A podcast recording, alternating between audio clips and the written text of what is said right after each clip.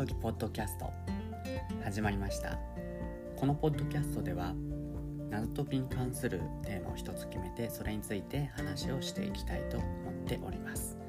今回のテーマは謎解きの難易度表示は大切という話です。え謎解きですねどんどんと広まっていてそれはすごい嬉しいことなんですけれどもそれによってですね参加者が多様化しているということが起きています。その結果ですねものによっては必ずしも全員には、まあ、刺さらない。っていうんですかね感動しないとか、まあ、うまくいかないとかなんですね面白くないとか、まあ、そういうものも存在してるわけです。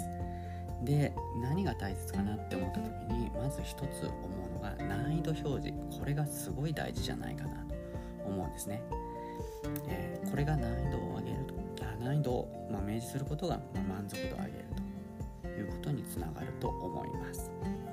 なぜこんなことが起こるかというとですねやっぱり謎解きで何が一番ストレスですかっていうと思っていた難易度と違うことが起きてるということがですねこれが非常にストレスになるんですね。例えば優しすぎた場合はああもっとなんか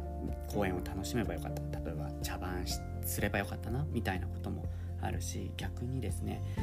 これ全力で取り組まないといけなかったのに前半なんかいろいろ遊んでたら時間が足りなくて後半ラス謎が体験できないで終わってしまった。なんていうのは、えー、すごいですね。まあ不満になってしまうわけです。よく公演でですね難しい公演の時はもう最初からもう殺意高めでとかですね全力でみたいなこと言われたりすることもあってで、まあ、そうするともう態度が変わってグワーって研いだりしてで、まあ、それで最後まで行ったりすると、まあ、それはそれでまあ何ていうんですかね楽しいみたいな公演もあったりするわけですけどこれ最初にそういうことを言われてないとですねあれいつまでたっても終わんないいつまでたっても終わんないみたいなことが起きちゃったりするわけです。これは別に公演全体だけじゃなくても公演のところどころのステップ見てもそうですね例えばあるステップがこのぐらいファーストステップが難易度だったから次このぐらいかなと思ったら急激に難しかったらずっと詰まってですねそこで20分も詰まってしまったとか言うともうなんか疲れてきたなってなりますし逆に例えばですねラス謎のところもですね、えー、ラス謎なのになんかあっさりいっちゃうとあれ？これで終わり？みたいになっちゃいますよね。結構あのステップ数をちゃんと書いてラストステップとかラスト謎みたいなのをちゃんと明示してくれるのも実は結構大事なことでラス謎と思わないでなんか頑張ってしまったりとかするとですねあれあ実はラス謎だったの？みたいなことが起きちゃうわけです。だけどラス謎って思うとそこであ次難しいの来るなって構えることができてまあ謎を楽しむことができるわけですね。ですので結構その明示的であれ、まあ、そうじゃなくてもですね難易度をしっかりと見せてあげるってことは大事なことなのかなというふうに思います。最近はですね公演の難易度を表示してる団体さんも結構ありますよね。もともと宝ッシュさんなんか、まあ、今ハンターズビレッジさんですかね。は、えー、いろいろですね周遊謎について、うんまあ、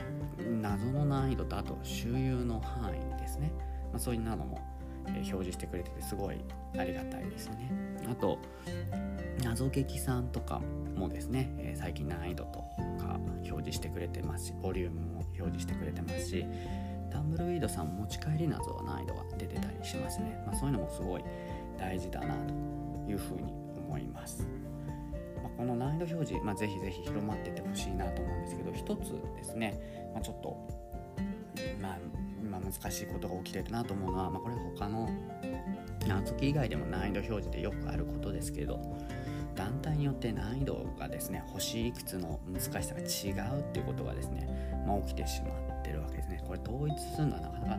団体同士の協力しないと難しいので、まあ、そう簡単にできることではないと思うんですけれどもただまあねある団体は星 10, 10段階だったりある団体は5段階だったりでしかもその例えば3段階目でも難易度が違ったりとかいうのは、まあ、なかなか難しいのでなんかいい指標があるといいなとは思います。はいまあ、あとはですねあ今ちょっと全然余計な話をちょっと一つふと思ったんですけどね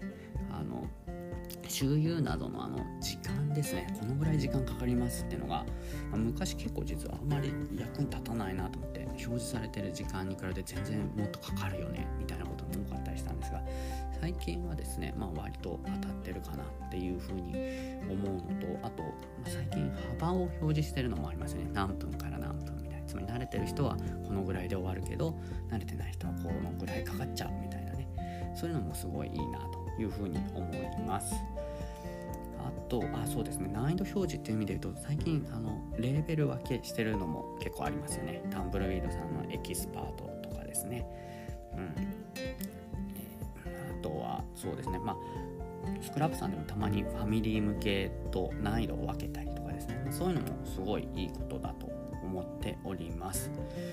で、まあ、なのでどんどん、まあ、僕としては広げてほしいなと難易度表示広げてほしいなと思うんですが、まあ、1個ですね実は難易度表示するっていうのはうん良くない点というか、まあ、これ難しいとこなんですけれども バランスが大事かなと思うんですけど実はこの難易度表示してしまうっていうのはですね、えー、それ自身がヒントになったりしますよね。まあ、これ実は脱出率とかもそうだと思うんですね。例えば脱出率が5%だとするとラス謎を解けたとしてもいやこれは5%ありえないよねとか。うんタンブルさんで半分の成功率なのにこの優しさはないなみたいなね。それはあると思うんですよね。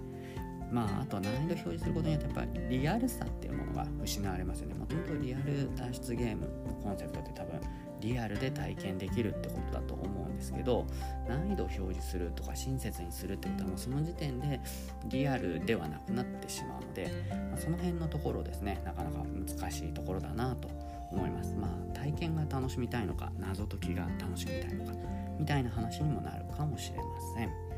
ということであ、まあ、結構喋ってきましたので、まあ、この辺で今回は終わりにしたいと思います。ではまた。